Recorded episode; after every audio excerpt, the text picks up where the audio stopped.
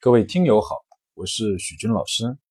前段时间呢，参加一个临床心理的研讨会，发现呢，现在社会呢，老百姓呢，对于这个心理学的重视程度是越来越高，但是还是不能很清晰的区分一些心理的症状和心理疾病。其中，抑郁症是一个呢非常容易忽略的一个心理疾病。现代社会呢，压力和烦恼比较多。人很容易呢就进入到一个情绪低落的状态，那情绪低落呢又跟抑郁症有很大的关系，因此人有时候很容易忽略。如果呢遇到这种长期持续的情绪低落，发现呢自己呢缓解不了，朋友的劝说呢效果不大，那么有可能就要考虑是不是抑郁症。那什么是抑郁症呢？抑郁症呢是一种呢以心情或情绪的持续。极度长期低落为核心症状，外加九项常见的症状。这九项中，只要有超过四项持续超过两周，就可以考虑得了抑郁症，要去医院呢做进一步的检查。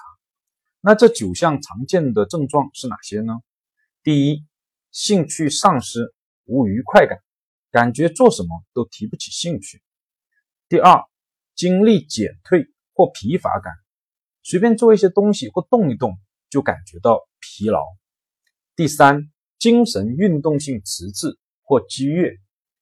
精神运动性迟滞呢，是指呢自己感觉到呢思维缓慢，注意力、记忆力下降，而且动作缓慢，严重的会出现木僵，就是呢躺在那里或坐在那里不动，一动不动，甚至拿针戳他，他的感觉都不是很明显。而精神运动性激越呢，则与前面的表现相反，但在抑郁症中呢，以精神运动性迟滞比较多见。第四，自我评价过低，自责或者有内疚感，总觉得自己这不好那不好。第五，联想困难或自觉思考能力下降。第六，反复出现呢想死的念头，或有自杀或自残的一个行为。第七，睡眠障碍出现呢，如失眠、早醒或者睡眠过多或者入睡困难等等这些症状，其中以早醒呢比较多。第八呢，食欲降低或者体重明显的减轻，如果一个月内减轻超过百分之五，要重点关注。第九，性欲减退。以上这九个症状呢，只要超过四个。每一个呢都持续超过两周，那我们就可以考虑得了抑郁症。抑郁症的治疗呢，以药物加呢心理治疗呢比较理想。药物的治疗呢见效很快，可以防止情况呢进一步的恶化。但是由于没有解决根本的心理问题，所以呢治标不治本，复发率呢非常高。必须结合这个心理治疗，效果才会比较好。目前来说，心理治疗呢，又以催眠的的效果是比较明显的。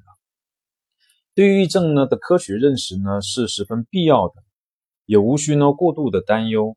抑郁症呢在西方被称为心灵感冒，是一种相对常见的一个心理疾病。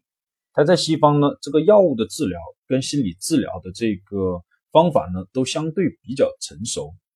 不过我们也要警惕一种思想，就是呢把抑郁症呢理解为呢烦恼。想不通，希望通过普通的劝说、安慰去解决。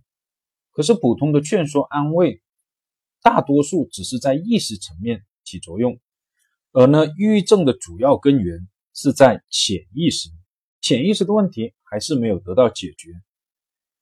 这样做呢，就很容易导致延误治疗，造成了更严重的一个后果。